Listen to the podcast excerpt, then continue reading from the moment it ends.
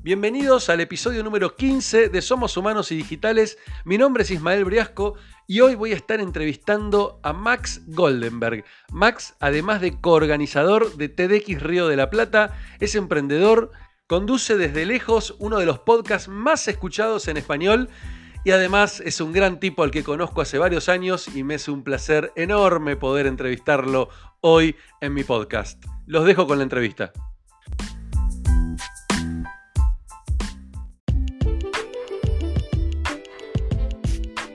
Max, querido, ¿cómo estás? ¿Qué haces, Sisma? Un placer, gracias por la invitación, loco, la verdad. Feliz. Qué lindo, qué lindo. ¿Dónde estás exactamente para los que no te conocen? Yo creo que muchos de los que estén escuchando esto van a saber quién sos. Ah, pensé que ibas a decir, pensé que ibas a decir que muchos te decir que la vida, lo que me pasa en la vida, de muchos de los que, te escuchando no te conocen y es verdad. Estoy en Los Ángeles, California. No, escúchame, 20.000 personas fueron al último show, que diste. no, el último recital. Mi único, sí, en Argentina, ¿viste? Cuando yo voy a Argentina voy a hacer un par, un par de shows, meto 20.000 personas. no, ya no meto nada, ya no meto nada. Eh, estoy en Los Ángeles, California, en este momento. Em, en la ciudad de. Hace varios años. Calabazas. cuántos años ya? Hace casi seis años, ¿sabes? En enero van a ser seis años. Increíble. Wow. Sí. Para, algunas cosas es, para algunas cosas es poco, descubrí, y para otras es muchísimo. Viste, como que seis años es como para los locales, es, ah, bueno, hace poquito. Y para los de Argentina te fuiste hace mil años. Y para mí es como un híbrido, ¿viste? Es como a ver, algunas cosas siento que fue ayer, que uy, ya vinimos, somos nuevos, ¿viste? Es muy difícil. La verdad que yo menosprecié bastante la mudanza, ¿eh? Eso que vine en las mejores condiciones del mundo, no es que me escapé de la guerra ni nada, así que me imagino lo que haber sido para esas personas, pero el destierro, eh, aún eh, habiéndolo elegido, eh, no es joda. Yo le digo a muchos que me escriben para preguntarme cómo fue la experiencia, les digo eso, no menosprecies la mudanza, el destierro, extrañar, la nostalgia, es raro, es raro. ¿Vos, tenés mucha nostalgia o, estás ahí también en ese híbrido? depende del momento. Para algunas cosas. Eh, a ver, yo como sabes, bueno, vos porque me conocés, pero digamos, yo en Argentina eh, tengo muchos amigos, mucha gente conocida eh, de la industria, del laburo, de la vida. Y venir acá es un reset gigante, porque acá no te conoce nadie. No es que allá soy viste, un rockstar, pero tenés amigos y acá es empezar de cero. Entonces, un poco, cada vez que voy a Argentina, encontrarme con mis amigos y con la gente que quiero y con los que puedo, porque también muchos están en sus líos de cotidianos, voy poco tiempo, hace como decir, uy, qué lindo todo esto. Em, pero en el día a día no. Entonces soy sincero. En el día a día no. En el día a día no. Hey Max, eh, para, bueno, volviendo al punto inicial, para los que no te conocen, em, o los que por ahí te conocen de estos últimos años, muchos te pueden llegar a conocer por, por justamente tus shows. Seguimos jodiendo con eso, vamos a terminar en cualquier lado con esta conversación. Eh, no, bueno, eh, muchos te conocen seguramente por, por TDX Río de la Plata, por conducir semejante, por, primero por, por ser uno de los organizadores y segundo por encima por conducirlo. Este, que este año 20.000 personas te vieron ahí arriba del escenario. Este, además, lo que no ven detrás del escenario, ¿no? Que coachás a los, a los oradores, bueno, nada, todo el, todo el laburo que haces ahí, pero en realidad tenés también un montón de background previo a TEDx este, como emprendedor y también en el mundo corporativo, que estaría bueno que hagas un pequeño resumen para, para que la gente sepa de dónde venís. Bueno, gracias, sí. Em, sí, estuvo muy lindo lo de TX Río de la Plata, es un, es un gran... Eh, un gran lugar de encuentro con un montón de gente, como a mí me gusta siempre decir, es, es un montón de gente maravillosa haciendo cosas increíbles. Eh, está bárbaro lo de TX Río de la Plata. Estuvo muy bueno. Em, a ver, ¿cuánto para atrás me puedo ir? O sea, qué sé yo, estamos viejos. Eso es lo que pasa, ¿viste? Que uno se pone grande. entonces No, tampoco, tanto, ¿eh? no me cuentes tu infancia. No, no, bueno, empecé en paternal. Me, nací en la paternal. Eh, bueno, nada, a ver, yo empecé toda mi vida. La verdad es que toda mi vida profesional. Yo, em, eh, mi vida profesional es tan vieja como Internet, más o menos. O sea, que es vieja. Yo empecé Em, trabajando en, multimedia, en multimedios que se llamaba Multimedios América hace mil años, que tenía un montón de canales de televisión y, radios y diarios y qué sé yo, y era como el, eh, empecé como programador, ese es mi background, estudié en ciencias exactas, ciencia de la computación, digamos, programación, empecé programando webs donde no había nada para programar, o sea, era el, gnocchi más grande del planeta porque no había streaming. Les cuento a los millennials que escuchan tu podcast, es que esto que está pasando ahora no existía, no se podía, no se podía pasar audio, video, no existía WhatsApp, no existían los teléfonos celulares prácticamente, era como un, híbrido raro. Em, y en retrospectiva me vino bien em, porque siempre me, me, terminé dedicando de alguna manera a la creación de contenido digital, aun cuando no se podía transmitir por ningún lado, atado a la tecnología. Entonces todo ese, ese behind the scenes estuvo bueno. Em, después de eso, la empresa a la que yo trabajaba en Multimedia América desapareció em, porque el dueño se le ocurrió manejar aeropuertos. No tenía nada que ver, el tipo era como el, el zar de los medios y pasó a ser el zar de los aeropuertos en Argentina. Y mm, entonces empezamos a hacer, eh, toda la unidad que era de Internet se convirtió en una empresa standalone y empezamos a hacer webs para otros, ¿viste? En la época de webmasters y toda esa historia.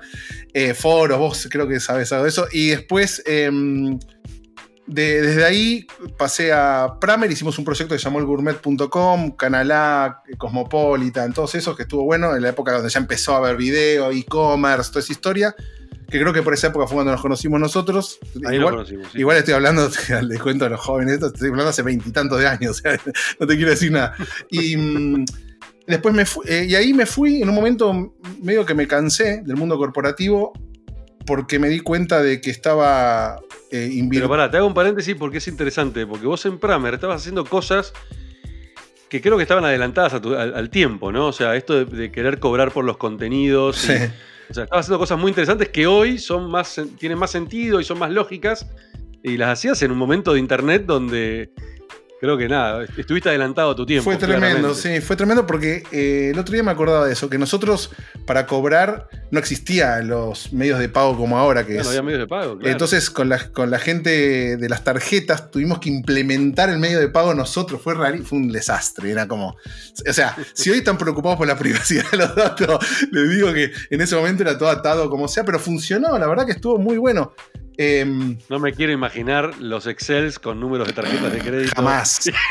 al principio sí, al principio sí era. No, porque al principio. No, te cuento algo. Al principio teníamos la solución tecnológica, pero las tarjetas nos obligaban a tener los números. Para tener un, un como un reaseguro de que el tipo efectivamente quiso hacer la compra, porque no confiaban en, en la transmisión segura de los datos a través de Internet, que era lo más seguro que hay y sigue siéndolo. O sea, el hackeo no es porque te agarran la comunicación volando, sino porque uno se lleva una base de datos que no le corresponde, es así. Em, y, bueno, estuvo muy divertido hasta que dejó de estar divertido. E, eso es la verdad. O sea, yo la pasé muy bien en, el gourmet, como decís vos, armando eso, antes con el cronista, con el diario también. Em, y, y, en un momento me di cuenta que estaba yo eh, desperdiciando mi tiempo porque me pasaba el 80% de mi día resolviendo peleas corporativas y traiciones internas, todas esas cosas que existen y que pasan. Eh, y el 20% del tiempo, como mucho, era hacía lo que a mí me divertía hacer, que era desarrollar proyectos nuevos, no sé, imaginarme mundos que no existían, qué sé yo, cosas así. Entonces un día dije, bueno, listo, ya está, me voy porque no tiene sentido estar haciendo lo que uno no quiere estar haciendo. Y por otro lado me pasó, Isma, algo, algo muy raro, que no es raro a la vez, parece obvio, pero a veces, que es que mm, mi hija, yo ya tenía eh, mis tres hijas habían nacido. La más grande tendría 6, 7 años. Y está en ese momento en el cual uno se empieza a preguntar, bueno, ¿qué es lo que yo le quiero transmitir a mis hijos, a mis hijas en este caso? Y yo siempre pensaba, ojalá que ellas obviamente sean felices, sanas, bla, pero que hagan lo que tengan ganas y que no estén atadas a hacer cosas que no quieren hacer. Y, yo por un lado me sentí un hipócrita porque digo, puta, yo me la paso todos los días haciendo, estoy siendo infeliz en mi trabajo, haciendo lo que no quiero hacer y llego a mi casa y le digo a mi hija, ¿Entendés? Y, muchos de los, de, los consejos es por, eh, por acción, no por lo que uno dice. Y te estoy diciendo esto a vos que vos lo tenés mucho más claro que yo. Eh, entonces dije, no, no, puede, no, puedo yo después decirle a mi hija que vos tenés que hacer lo que querés hacer y que ella un día me diga, pero vos nunca lo hiciste, ¿qué me decís a mí? ¿Entendés? Entonces, sumado a mis propias frustraciones, y me, bueno, y ahí me fui, em, renuncié y me asocié con, con Damián Voltes y armamos una, compañía que se llamaba Cast, que hacíamos contenido para internet. Y mm, bueno, de ahí tuvimos la suerte de que eh, un par de años después, una compañía de acá de Estados Unidos, eh, que nosotros estábamos mirando mucho, nos compró la empresa. Y después pasé 3, 4 años laburando ahí. Me ofrecieron venir acá a Estados Unidos y, y por eso es que vivo acá en Los Ángeles. Vine aquí a Los Ángeles, trabajé para la empresa de Mad Media, que es la que nos compró durante otros cuatro años. después me fui. porque pasó algo parecido, no, no en el mismo nivel, pero era como que el, cambio de la, compañía empezó a hacer cosas que a mí la verdad no me interesaban. Armé otra empresa con Voltes también, que se llamó Fab, que hacíamos, en la época de los youtubers y toda esa historia que estuvo muy divertido, teníamos un estudio en Argentina y qué sé yo, y ahora estoy haciendo otra cosa. Y ¿Qué pasó con Fab? Nada, Fab es un negocio que estuvo muy bueno mientras duró, estuvo barro, es una productora de contenido, lo que tiene las producciones de contenido es que es, es time consuming, o sea, vos podés producir lo que podés producir, es como es muy manual. Eh, nosotros trabajamos con empresas multinacionales bastante grandes, por eso es mi, rol en, Fab, estando acá en Los Ángeles, era un poco abrir las puertas y acercar lo que podíamos ofrecer a compañías de acá de Estados Unidos, mm, no sé, del estilo, no sé, HBO, Turner, Fox, eh, no sé, todas esas compañías que nosotros queríamos producirles contenido digital, que son compañías que son gigantes, pero son muy lentas, son muy caras, no saben producir a bajo costo, nosotros teníamos mucha ventaja por estar en Argentina. Eh, que el costo era menor, teníamos, éramos dueños del estudio y demás. Y lo que terminó pasando es que nos empezaron a, a contratar los HBO, eh, pero HBO Latinoamérica, Fox Latinoamérica, este Latinoamérica. Entonces, a nivel presupuesto, no tenía sentido que desarrollar una oficina acá en Los Ángeles, básicamente. Entonces, yo me alejé del proyecto y el proyecto sí es, es eh, es rentable en términos em, locales, por decirlo de alguna manera, latinoamericanos, pero no a nivel eh, de Estados Unidos. Y además, eh, las compañías estas que yo te decía ya saben hacer esto. Antes no sabían, aprendieron. Eh, y entonces dijeron, pará, yo pongo cuatro interns de 2,33 acá con tres cámaras locas que ya las tienen y ya lo hacen todo internamente, básicamente. Entonces es como que el negocio cambió de una manera y un poco es el desafío cuando uno inicia cualquier negocio, no de internet, sino cualquier negocio. Vos tenés un almacén y al lado te abre un supermercado y bueno, qué sé yo, quizás el, el almacén ya no tiene mucho, salvo que hagas algo puntual. Entonces hay que, viste, el famoso pivotear todo el tiempo como dicen todos los emprendedores, viste, que hay pivot, bueno, y uno va cambiando hasta que decís, bueno, listo, no tiene sentido eh, mi presencia, por lo menos, en el proyecto. Y, y bueno, nada. Y ahí te tocó pivotear a vos personalmente. Sí, pero era, era sobre todo porque si no, la realidad es que hay que ser realista. Y yo, la verdad que a Fab eh, lo, quiero mucho, muchísimo, lo creamos nosotros. Eh, pero si yo tuviese que vivir de Fab, iba a ser un daño muy grande a las finanzas de la compañía. porque yo vivo acá, no porque quiera tener una mansión, sino porque los costos son otros acá en Los Ángeles y, no, era, no, era, responsable si hacía eso. Básicamente fue esa la decisión. O sea, eh, si teníamos que cobrar salario y vivir de nuestra propia empresa, si yo tenía que vivir de la empresa, le iba a hacer un daño muy grande, entonces no tenía sentido. Y bueno, es un mundo capitalista. Yo no vivo en un, sí, lo entiendo. En un lo, Interesante, lo interesante de esto es que em, vos, lo, contás como algo muy obvio, este, pero muchísimos emprendedores esa obviedad no la ven y muchas veces este tipo de cosas son las que terminan destruyendo las startups. Sí. Este, porque eh, eh, sobreponen los intereses personales por sobre lo de la compañía y se olvidan que la que tiene que sobrevivir primero es la compañía, porque si no sobrevive la compañía, nadie se lleva un mango. Este, pero esto que parece súper obvio, no es tan obvio en la mayoría de las startups y muchas de ellas terminan muriendo por eso, por ese, tipo de luchas internas entre los socios de, querer, este, querer sobrevivir a costas de. Claro, total. Y además es un tema de, de, forecasting. De vos decís, mira, bárbaro, es, como te la vas a poner antes o después. Entonces, sí, bueno, la verdad que prefiero que no se la ponga nadie. Armemos de una manera que sea sustentable para la compañía. El día de mañana, ojalá que funcione bárbaro y que, que sea súper exitoso, pero es como. Si yo elijo cobrar salario, a fin de año nos quedamos sin plata. ¿Y cuál es el? Entonces, y estás en. Bueno, justo ahora a fin de año, pero como que les diga, eh, no sé, en tres meses nos quedamos sin plata. ¿Y qué? Son tres meses, o sea, no resuelve nada al final del día. Eh, bueno, qué sé yo, sí, e, es un tema que, es un tema de verdad, yo lo veo bastante también eh, recurrente en las startups. Como dicen, no, no, no, vamos, vamos, no sé. sí, sí, vamos, vamos, pero se viene la pared de, cemento y, la vas a poder atravesar. sí, exacto, exacto, te la pones de frente. Entonces, tratar de evitar, o sea, si te la vas a poner, por lo menos pon un paracaídas, un par de almohadas, no sé, algo como para que no sea tan duro y sin cagar a nadie en el camino, ¿no? Que también es muy importante. Completamente de acuerdo. Le mando un saludo. no, mentira, mentira. El tipo mandando en directo. Sí, sí, sí. No, no, no. No, no, pare, pare. No, no. No, porque decía. No, no. No, no, no. Yo con, con, con Damián, eh, la verdad que es. Yo qué le puedo decir, yo no puedo no hablar más que bien de, de Damián Voltes porque primero eh, nos asociamos sin conocernos. En un almuerzo nos asociamos rarísimo y funcionó muy bien, nos hicimos muy, muy amigos. Y siempre priorizamos, y eso me encantó, y es lo que estoy intentando con mi nuevo socio. Em, eh, siempre priorizamos la relación personal por encima de, de la relación laboral, si se quiere, o empresarial, porque, como decís vos, las empresas pasan y todo después seguimos. Y la verdad que es un tipazo, es muy buena persona. No tengo nada para decir de Damián, es un fenómeno. Es un fenómeno. Está medio loco, pero bueno, ¿quién no? no? Hay que estar, todo genio tiene algo de loco, ¿no? No digo, que, no, que, sea un genio, Damián, no. no es loco, la parte loco la tiene, la de genio, bueno. Yo hay que frotar la lámpara. Yo siempre digo, mira, cuando me dicen, cuando me dicen, no, no por eh, emprendedor, sino por Instagram, todas las tonterías que hago, me dicen, eh, sos un genio. Y dicen, no, no, papu, genio es el que frotás y sale de la lámpara. El reto somos todos los giles que hacemos lo que podemos, esa es la verdad. Totalmente. Che, y bueno, y después, ¿cómo siguió ahora el tema? Estás con otra, con un nuevo proyecto, me contaste antes. Sí. Fuera de micrófono. Sí, sí, estoy eh, muy contento, me tiene muy entusiasmado. Es un proyecto nuevo que se llama eh, Decision Mate.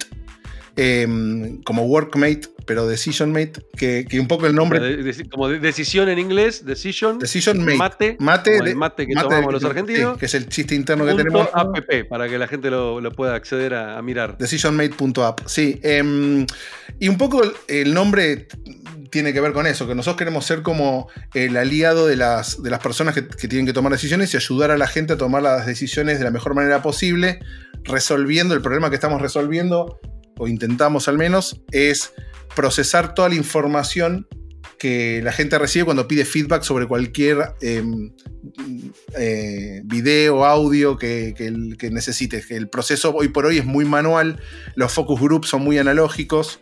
Em, por ejemplo, entonces tratar de descentralizarlo, que esté todo ordenado en un solo lugar, que sea online, en, principio, y que, que podamos procesar toda la información eh, para que el que necesite tomar una decisión se encargue exclusivamente de, esa tarea que es bestial, que es tomar una decisión sobre algo, pero no que, pierda tiempo, dinero, eh, gana, fuerza, no sé, que cometer errores humanos cuando lo puede procesar una computadora. Eh, entonces es como... es raro porque no, no hay mucho, mucha competencia en el camino. Estamos como tratando de inventar una categoría nueva, que eso es muy difícil. Y, mm, pero ahí vamos, estamos recién empezados, somos nuevitos, largamos en septiembre de 2019, digo el año porque no sé cuándo escucharán este, este episodio, pero eh, entonces estamos como empezando los primeros pasitos, ¿viste? pero muy contentos, la verdad que muy contentos. Che, ¿y quién, quién es el, quién sería el target ideal eh, de la plataforma? O sea, ¿quién, quién consumiría este producto? Son dos grupos grandes, dos grupos grandes. Uno, eh, cualquier creador de contenido es el candidato ideal, porque todo el proceso de generación de contenido no tiene un layer de validación antes de ir live. Eh, básicamente lo que hacen es, y les digo esto desde pilotos de televisión hasta historias en Instagram, en general lo que hacen es, se los mandan por un grupo, eh, no sé, si es muy grande el proyecto, en general usan Vimeo con password o YouTube con password no sé qué, te mandan el link, acá está el password, dígame qué opinan. Eh, o sea, cualquier creador de contenido está bueno porque lo que, eh, bueno, más allá que parece lo estoy vendiendo, pero realmente está bueno porque yo armé, como, como yo siempre le digo a mis amigos, es, nosotros armamos el, el, tool que a mí me hubiese gustado tener cuando yo tenía las empresas que les conté antes, o sea que no, nunca lo tuve esto que básicamente es, antes de ir, mandarlo al cliente, que puede ser interno, puede ser externo, puede ser el público en general, tu cliente, que por lo menos testees el contenido antes de ir live, porque hoy tienes un solo tiro, y más hoy por hoy que hay tantas audiencias. Ese es uno, un público. El otro público es el, eh, todos los equipos de UX barra research barra usabilidad de apps, de sites eh, que hay en el mundo, que estos son equipos que están más acostumbrados a trabajar con data, porque hacen eso básicamente, y en las empresas internamente los odian, porque son los que van y les dicen a los desarrolladores o a los diseñadores, che, esto está mal, y los diseñadores le dicen, anda a cagar, flaco, yo no pienso cambiar el botón de lugar. Em, en entonces nos aman a nosotros porque ahora van con datos. Y dicen, mira, el 93,4%. No, es más, eh, no es más una decisión porque a mí me parece. Exacto, exacto. Antes iba un sociólogo. O sea, lo que digo es: tener el sociólogo, tener el. Hay, por ejemplo, hay una compañía que. Pero además avalarlo con datos. Exacto, los tipos se suben a eso para tomar. para eh, eh, inferir conclusiones que antes era, bueno, en mi experiencia indica que si pones el botón ahí arriba no se va a ver. Entonces ahora le dice, no, cambié el botón, cambié el color y los tipos se quieren matar. Pero bueno, eh, no importa, mientras paguen. No, mentira. no sé. Es como cuando nosotros hacíamos stand-up y la gente no se reía. Eh, un día un tipo me dijo, sos malísimo, o algo así me dijo el, el público, como que se me pasaba siempre. O algo así me tiró, sos malísimo, o sos un pelotudo, no sé, me puteó. ¿Qué, momento? Me puteó. Y yo le dije, yo dije, pero escucha, ah, sos un estúpido, algo así, una tontería de ese estilo. Y yo le dije, escúchame, el estúpido soy yo, o sos vos que pagaste la entrada para verme a mí. Oh. Estalló todo el lugar. y a partir de ahí empezó a funcionar todo muy bien. El tipo después me vino, me saludó, fue buena onda. Tremendo, el stand-up es durísimo, chicos. Te, voy a, preguntar algo después sobre ese tema, pero volvamos a, terminar esta, esta, parte de la charla. Sí. Entonces, eh, eh, nada, el público me de contenido y UX. Eh, son como muy claro. obviamente, eh, se nos acerca, a veces me pasa que se me acerca gente que hace otras cosas. Ay, que para mí no sirve. Sí, sirve, sirve. Digo, pero yo le hablo a esos dos grupos y después, obviamente, La, plataforma sirve para cualquiera que quiera tomar una decisión y tenga un, asset digital que quiera testear antes. Básicamente es eso. Y la plataforma que vos subís el asset de la plataforma. Claro, vos lo, haces drag and drop. mandás después a, a todos tus seguidores o gente que, que vos decidas, pero está en vos encontrar a esa gente. No es que ustedes además le proveen público. No, no, no. no eso, eso es que es un, un, feature, digamos, un servicio, vamos a decirlo, que, que lo charlamos mucho, el de proveer la gente. Parece como trata de esclavo. Em, pero. Un montón de monos acá. Sí, sí, sí, sí, claro, como que. De, chinitos en un barco flotando. ¿Qué necesitas? Ahora vengo. A tres kilómetros de la costa. ¿Qué necesitas? Ah, sí, espera, prende la camioneta, vamos a. Empieza a buscar gente. Em, no, no, no. Es un negocio que eh, está buenísimo, pero sería como una empresa dentro de la misma empresa en el futuro, porque ahí sí necesitas. Eh, necesitas es, mucho trabajo porque y está buenísimo. A mí me interesa, ¿eh? no es que no me interesa, pero me tengo que enfocar. Somos dos foco sobre todo, ¿viste? No, pero ahí... Sí, sí, y me hace, me hace recordar esto al toque con, el proyecto que tenías con, Damián, en donde justamente tenías un montón de freelancers repartidos por el mundo eh, haciendo partecitas del proyecto, y esto por ahí sería algo similar, encontrar un montón de freelancers por el mundo que pudieran estar, estar eh, evaluando lo que sube.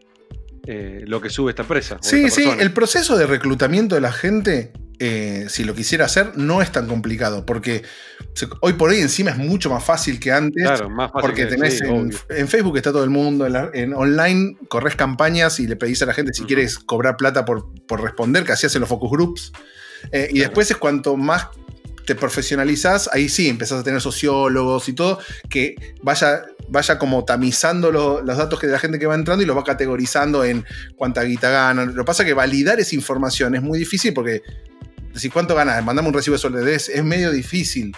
Entonces, em, eh, pero bueno, nada, lo tenemos más adelante. Hoy por hoy es una plataforma, somos el medio, la gente la consigue el cliente, digamos. Vos podés preguntar lo que querés, si es un video, podés preguntar en distinto time frame del video, en, en cada momento preguntás lo que vos querés cuando vos querés.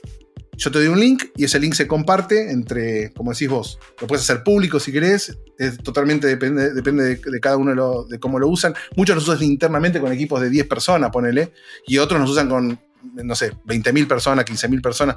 Eh, depende de cada uno, para mí es lo mismo.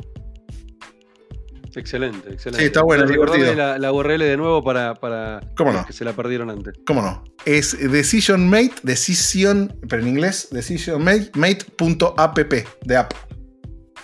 Excelente, excelente. Max, abriste ahí el juego este, con el tema de, una de tus pasiones, que es el, el stand-up o la comedia en general. El que te sigue en Instagram sabrá el tipo de, comediante que sos. ¿Qué te reí? ¿Qué te? ¿Me entiendes? Hay momento, hay momento que digo, por Dios, este tipo vive, porque la cantidad de historia que tengo para leer tuya, digo, no puede ser, tiene 24 horas, no la alcanza. Si me pongo a contar acá es una por minuto, boludo. No, me agarran, yo tengo como, muchos me dicen eso, ¿eh? Pero lo que pasa es que yo tengo como momentos, ¿entendés? Por ejemplo, estoy durante todo el día laburando y no sé, son las 6 de la tarde. Entre las 7 de la tarde, ponerle que me pongo a hacer la comida para mis hijas y, y no sé, estamos acá y bueno, ahí reviento, ¿entendés? Todo es, es el momento en el que grabo. Lo que pasa es que grabo mucho porque estoy aburrido. Me aburro y empiezo a grabar. Eso sí. Pero no, durante el día, o estoy en reuniones, ponerle voy a una reunión y, y tengo que ir de una reunión a otra y tengo un tiempito, entonces estoy en la ciudad, en Los Ángeles, acá, acá cuando voy a las reuniones, plum, te grabo dos o tres también. Sí, clarísimo. Che, y, pero contame el tema del stand-up. ¿Cómo, ¿Cómo, arrancó eso? Y, si seguís con ese, con algo, haciendo algo relacionado al stand-up. Eh, bueno, empezó, mira, la verdad es esta. Yo durante mi juventud siempre me gustaba la radio. Era, me encanta, es un medio que me sigue encantando y por eso el podcast y demás. Y, mm, el, tono de, de mis programas de radio en radios barriales en su momento era gracioso. Bueno, lo que hago, esto que decís vos, lo que hago en Instagram y todas esas cosas, las tonterías que digo siempre. Eh, y un día vino mi esposa y me dijo, che, mirá, escuché una entrevista en la radio que están haciendo una cosa stand-up acá. Era cuando empezaba el stand-up en Argentina. Eh, que ahí dan cursos y no sé qué. Y dije, no, ¿qué curso? No, deja que ningún curso, nada, no, voy a hacer stand-up en el teatro ante la gente, ni loco. Y un día vino mi esposa y me dijo, con un papel en la mano, y me dijo, escúchame, ya fui, te anoté. Así que ahora mínimo, mínimo anda porque ya fui hasta el centro, en el Centro Cultural Ricardo Rojas en Argentina, eh, depende, de la ciudad de, depende de la ciudad de Buenos Aires. Y mm, me dice, ya fui hasta ahí, te anoté, así que ahora anda, porque ya fui. Andó un lunes, eran los lunes, y fui al curso. Y cuando volví dije, nada, esto está espectacular, esto es buenísimo. Hay otros pelotudos como yo que hacen chistes tontos, es buenísimo esto. Eh, y volví y le dije a mi esposa, mira, si yo lo hago, lo hago para el Gran Rex. No llegué, ¿eh? spoiler alert, no lo logré. Pero eh, no lo voy a hacer para el pedo. Digamos, si lo hago, lo hago. Y si no, no. Decidlo ahora porque ya vi que esto es. Va a sacarle mucho tiempo a la familia porque es a la noche. Sí, sí y ella me tiró como sí, sí, como diciendo. Anda, anda. claro, anda. Total. Te vas a, abandonar. Claro, tal cual. Pobrecita. Y mm, bueno, y hice el curso. Después hicimos un showcito que nos fue bastante bien ponele, en un teatrito chiquitito, los domingos, el horario era el peor del mundo, domingos, nueve y media de la noche, ¿entendés? Gracias, imagínate. En la calle Corriente sí, pero domingo nueve y media de la noche, zafamos, después pasé el paseo a la plaza, y bueno, hice como 12, 13 años sin parar, Mm, y, aparte con, algunos grosos del mundo del stand Sí, después me terminé. no, te minimices. No, no, no estuvo, estuvo bien, estuvo muy bien. La pasamos muy. Yo la pasé muy bien, o depende de todo. Porque el problema en Argentina eh, es que en su momento, por lo menos, los shows de stand-up no estaban como, viste, tipo café concierto. Entonces le queríamos dar nosotros un contexto más teatral, poner boludeces, musiquita, un sketch, no sé. Y todo eso está bueno, por un lado. Y por otro lado es que las temporadas en los shows del off, digamos, no los shows que vos vas a ver al Gran Rex, teatros grandes, ópera, no sé, todos esos teatros, son muy largas, ¿entendés? El año tiene 52 semanas y nosotros hacíamos temporadas de 40, 45, 50 semanas, un montón. Pero básicamente porque si te vas, no es que te guarden el lugar, como hacen, bueno, bajamos y volvemos en cuatro meses, bajás y no subís más, viene otro, te, te ocupan el lugar y ya está, o sea, es así. Eh, tenés, que, que bancarla. Claro. entonces en el verano hacíamos reemplazos y qué sé yo. Y bueno, nada, estuvo bien. Yo la verdad que tuve mucha. Eh, a mí me sirvió, a mí me encantó para empezar. Y después hacíamos, teníamos mucha experiencia. Porque hacíamos eventos, viste, íbamos a todo el que me llamaba iba, qué sé yo, estuvo muy bien. La verdad que estuvo bueno. Acá en Estados Unidos no lo estoy haciendo. Em, pero tiene que ver con esto, con que estoy con los proyectos, el laburo, es más, difícil. Hay muchos clubes de comedia. Eh, y en algún momento lo voy a hacer. Tengo como mis rutinitas en inglés armadas y me parece que hay como un personaje que puedo hacer que puede estar bueno, pero por el momento no. Por el momento, por el momento no. Ahora, ¿cómo es el tema de llevar el humor al inglés? Porque vos tenés mucho humor, este, yo te he visto en el teatro, todo, este, mucho que es muy local, ¿no? Muy humor eh, que por ahí entendemos entre argentinos. Em, eh, y el yankee es muy distinto en la forma de reírse, de, de, hacia dónde llevar la conversación. ¿Estuviste practicando algo? ¿Estuviste intentando ver si, si, tu, si tu humor pega allá o no? Sí, mira, lo bueno es que como mi humor no pega a ningún lado, eso está bueno. Eso por empezar está bueno porque es como lo mismo, ¿entendés? O sea, no se ríe en Argentina que no se ríen acá, flaco. Acá cuando me miran y dicen, flaco, a mí no se me reían 200 personas, me voy a enojar por vos. Pero, eh, no, no, hablando en serio, sí, lo probé eh, con algunos gringos amigos. Eh, y sí, obviamente es otra cosa, ¿no? toda la cuestión, todos los juegos de palabras en, español no van. Pero yo también, por otro lado, me empecé como a mover y, lo hago bastante en el, en el podcast. Es como más, más genérico, más observacional en cuanto a las conductas que son más relativas a todo, que sea Navidad, el inodoro, el video, no sé, boludeces ese estilo que que si bien acá no hay video, los conocen, que ese gran, yo por eso me volvería mañana, si me preguntas a mí, em, eh, funciona, va, funciona. Yo creo que funcionan. Obviamente, eh, todo lo que tenga que ver con, con, conocimiento cultural del país o del idioma, obviamente no. Pero yo creo que si hay un personaje va, eh, subido mucho en mi pobre inglés y el acento y el inmigrante y que nosotros hacemos de una cosa y ustedes hacen de otra, digamos, en ese, eh, digamos por ese lado lo estoy armando. Está divertido, puede funcionar, puede que no funcione y no pasa nada. O sea, tampoco puede ser. No, van a dar un especial mío en Netflix diciendo eh, Max en el. estaría bueno, estaría bueno. Estaría bueno, sí, estaría genial. Pero bueno, vamos a ver. por ahora no lo voy a hacer en el teatro ni nada, no tengo tiempo, sinceramente no tengo tiempo. Tengo que hacer las historias de Instagram. No, mentira. Che, ¿cómo? Y, el, tema del podcast, porque algo, algo que también te sucedió en estos años desde que estás allá, es que te volviste un podcaster, eh, de hecho, de en español sos uno de los que lideran algunos rankings ahí en, Apple Podcast que vengo, vengo siguiendo. Este, arrancó como una, como una broma o como algo como un pasatiempo y, y hoy ya es uno de los podcasts más reconocidos en español. ¿Cómo, cómo te imaginaste que iba por ese camino? ¿Creíste que, o sea, lo, apuntaste por ahí o se te fue dando? Es mi, mira, lo del podcast era lo que me pasaba a mí con la radio, perdón, em, cuando estaba en Argentina y empecé con el stand-up. Era como, me encanta, me encanta, es un medio espectacular porque no, viste, en, bueno, en Instagram no pasa nada, porque en Instagram no pasa nada, pero si quisieras hacer televisión, hay mucho, viste, es como el, lo visual importa tanto, que más que casi que el contenido que uno dice. Y yo, nada, soy un desastre, soy esto, chicos, o sea, no hay un oso gigante blanco horrible.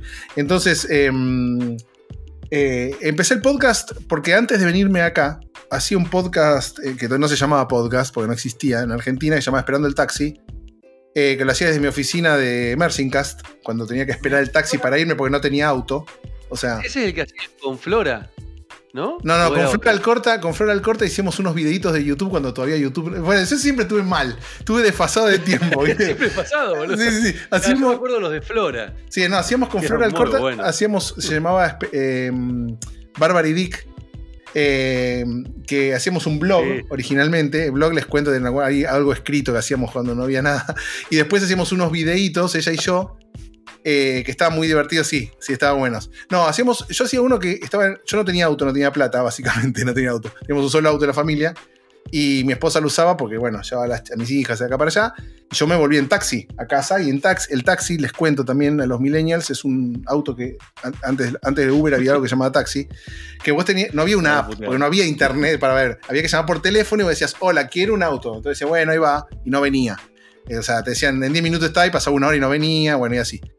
Y entonces empezó a ser un, eh, un, amigo, no sé si, lo conoces, pero se llama Lucas Lain, que ahora está en Nueva York. tenía una aplicación, Lucas, que se llama Flipsu, que después la apagó, la apagó, em, que hacía streaming de audio. Entonces, y te dejaba el audio, te dejaba el audio grabado. Entonces lo que yo hacía era, usaba Flipsu, porque era amigote de, de Lucas, para hacer uno que llamaba Esperando el Taxi. Así empezó todo. Y, todos los giles que estábamos online en esa época, bueno, no sé, me escuchaban y funcionó. Y dije, uy, qué lindo. Y me quedó. Cuando me vine acá, que les contaba antes de la nostalgia, estar solo, bla, bla, era. Eh, digo, ¿cómo hago? Bueno, y me puse a hacer el podcast que se llama Desde Lejos, que tiene que ver eso. Es como digo, bueno, yo les hablo a los que me conocen en Argentina, porque obviamente el resto del mundo no me conocía nadie. ¿Quién sos? Y, mm, y no sé, pasó algo rarísimo y empezó a funcionar. Y, hoy sí, la verdad que lo escucho muchísima gente, me escriben de todo lado del mundo, me vuelve loco eso, me encanta que me escriban de Rusia. ¿Cuántos oyentes tenés? Mira, em, viste, las, vos sabés, las plataformas es como que te, no tienen muchas. Sí, es un quilombo porque está todo distribuido. Muchas estadísticas son medias raras, pero digamos en Place, en Place, que es cuantos por, por semana escuchan todos los episodios que hay. Vamos a decirlo así. Yo tengo 201 episodios. Cuando estoy grabando esto hay 202 episodios grabados. Em, y por semana lo escucharán, tendremos, tendremos, tendré tipo 250.000 plays más o menos. Wow. Sí, para mí, es un montón, no sé si es mucho, no sé. Y otro día, otro día me encontré con uno que me dijo, acá me dice, yo tengo 2 millones de plays, ¿vos cuántos tenés? No, gracias. Bueno, pero, pero, en Estados, Unidos está, está mucho más popularizado y mucho más desarrollado el mundo de podcast, pero en español no tanto. Yo creo que en los últimos años se eh, despegó si bien es algo viejo, porque los podcasts tienen 10 años más o menos, eh, en Latinoamérica nos empezaron a llegar ahora, en esta segunda ola. Eh, con lo cual vos lo agarraste en los comienzos de la segunda ola y, realmente te, posicionaste fuerte en ese espacio y, cada día crece más. Yo la verdad que cada, día, me encuentro más gente que ni me imaginaba que sabía lo que era un podcast, que ahora están escuchando podcast. Sí, no, no, es que está bueno, es simple. Eh, hoy por hoy, de nuevo, como todo el mundo está conectado todo el tiempo y la gente anda mucho en auto, Em, eh, o hace cosas y mientras hace cosas escucha podcast. Antes escuchaba la radio, escuchaba música. Por eso Spotify se puso muy fuerte en ese. Compró Gimblet Media, que es una empresa gigante que hace podcast acá, y está muy fuerte apostando a eso porque sabe que por ahí viene el contenido. Em, y con Desde Lejos yo me divierto, la paso espectacular. A mí me divierte mucho hacerlo. Grabaría mucho más de lo que grabo, sinceramente, pero también eh, hay que dejarle a la gente que no me odie. Em, y sí, no, me escriben de todos lados, es una cosa infernal. Tipo, el otro día me escribió, me llegó un mensaje de una chica rusa de Rusia, o sea, en Rusia, una rusa, en español, diciéndome que, aprendió español escuchando el podcast. Dije, pobrecita. Yo le respondí y dije, mira, no, no, no. Le dije, mira, eh, aprendí en otro lado porque debe decir pobrecita, si aprendió de lo que yo hablo de ¿sabes? Es una boca sucia. debe putear de lo lindo. Debe ir diciendo, dale, pelotudo, dame un café con leche. Y cree que está diciéndole, por favor, dame un café con leche, ¿entendés? Eh, no, no, cosas esas me pasan muy locos. De todos lados, gente que escucha mucho y son, algunos son fans, ¿viste? que capaz que una semana no, no, subo por algún motivo, me escriben. Ya te están pidiendo subir. ¿Dónde está? ¿Dónde está? Bueno, pará, capó. Sí, calmate. Tengo una vida. Calmate, tengo que grabar las historias de Instagram. Estoy en Instagram. Sí, sí, sí, sí. Una época, una época hice el diario desde lejos, salía todos los días. Eh, ah, grababa cinco, no, grababa cinco minutos como si fuese un audio de, de, WhatsApp, ponerle un poco más largo. No los audios que manda mi mamá, que son de 27 minutos. Pero un audio tipo, sí, cinco minutos todos los días y después el episodio semanal. Em, hice como. Ah, voy, ¿Cuánto duraste? Voy experimentando. No por mí, ¿eh? ¿eh? era porque, digo, no tenía tanto, tantos más plays que el episodio. Era como. No sabía si los estaba saturando o no, ¿viste? No tenía muchas métricas, no tenía mucho feedback del, diario, digamos. Entonces dije, nada, está bien, no lo hago más. ¿Para qué? Y ahora está saliendo una vez por semana, más o menos. Sale una vez por semana, todos los viernes. Eh, un episodio. Em, vamos por el episodio 202. Y sí, sí, ahí va, ahí va. Eh, ¿Qué sé yo? Es divertido. religioso con, todos los viernes? Eh, o bueno, a veces cuando pinta. Fui cambiando los días de salida. Después me di cuenta de que el, podcast se escucha, en el mío, en, el mío en particular, se escucha mucho los fines de semana. Con lo cual tenía que asegurarme que el sábado los tengan todos. Em, entonces fui, fui rotando. A veces sale los martes, a veces salía y dije, no, pará. Pongamos. Le dije a mí mismo en la reunión de producción, yo solo. Pongamos. Em, eh, pongamos un día, quedó el viernes, entonces ahora está saliendo los viernes, pero puede salir después, puede salir el sábado. En general trato de hacerme la, la, la, gimnasia de grabar los martes, miércoles, supongamos, y ya tenerlo listo y empezar a hacer el delivery y todo eso para que el sábado esté. Espectacular, espectacular. Bueno, a ver, yo, arranqué, con el podcast hace poquito, así que estoy también en una etapa de experimentación y viendo qué, gusta, qué no gusta, qué funciona. Este, y pasa lo que vos decís, a pesar de que mis métricas son hiper chiquititas, este, eh, no encontré todavía el, el qué día funciona, el qué no funciona. estoy ahí en esa, en esa prueba. Pero bueno, es parte también de, la experimentación de cualquier proyecto que, hacemos, ¿no? Sí, total. Bueno, Max, la verdad que me encantó, me encantó tenerte de invitado. Este, hace, hacía mucho que, no hablábamos largo y tendido. Este, y bueno, nada, un placer que, la gente también te pueda conocer más allá del, Max, el que te conoce por Instagram o el que te conoce conduciendo este TDX, este que conozca un poquito el, otro Max, ¿no? También el Max emprendedor y el, y el que, el que está ahí, el que labura, digamos. sí, sí, sí. Hay un Max que labura, ¿no? Claro, chicos, el Rolls Royce, el Rolls Royce hay que pagarlo de alguna manera. ¿Sabes que mucho? Una vez me pasó, sí, sí, me pasa a veces que cuando agarro públicos que me conocen por el lado más del laburo y después, por ejemplo, voy a reuniones. Que, igual, o sea, chicos, les cuento, y Isma lo sabe. O sea, yo igual cuando trabajo soy esto, ¿eh? no es que, soy tipo el gerente del banco central del no sé qué. O sea, es esto con un poquito, un tono un poquito más bajo, pero más o menos es esto que están viendo, escuchando por lo menos. Pero aún así, eh, alguien una vez me pasó muchas veces que voy a reuniones que me conocen por el laburo y después me, buscan en las redes, o no sé qué, y este, como diciendo este. pero tampoco soy un drag queen, es más o menos lo que viste, pero bueno, estoy en mi casa, ¿qué que haga, chicos? Cálmense. bueno, Ima, muchas gracias por tu, por tu tiempo, la verdad, espectacular. Lo mismo digo, gracias a vos por, compartir este, este momento conmigo y con la gente que, nos está escuchando. Un abrazo a todos. Eh, nos estamos viendo como siempre por Instagram. Síganlo, los que, que no lo siguen, no puedo creer que no lo siga sepan que, eh, sepan que es un camino de ida si le dan follow a Max, porque les va a inundar sus historias.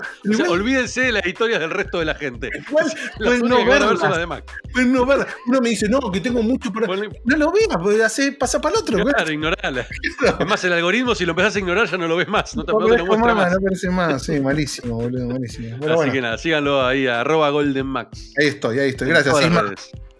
Abrazo gigante. Otro para vos, gigante también. Felices fiestas. Gracias, igualmente.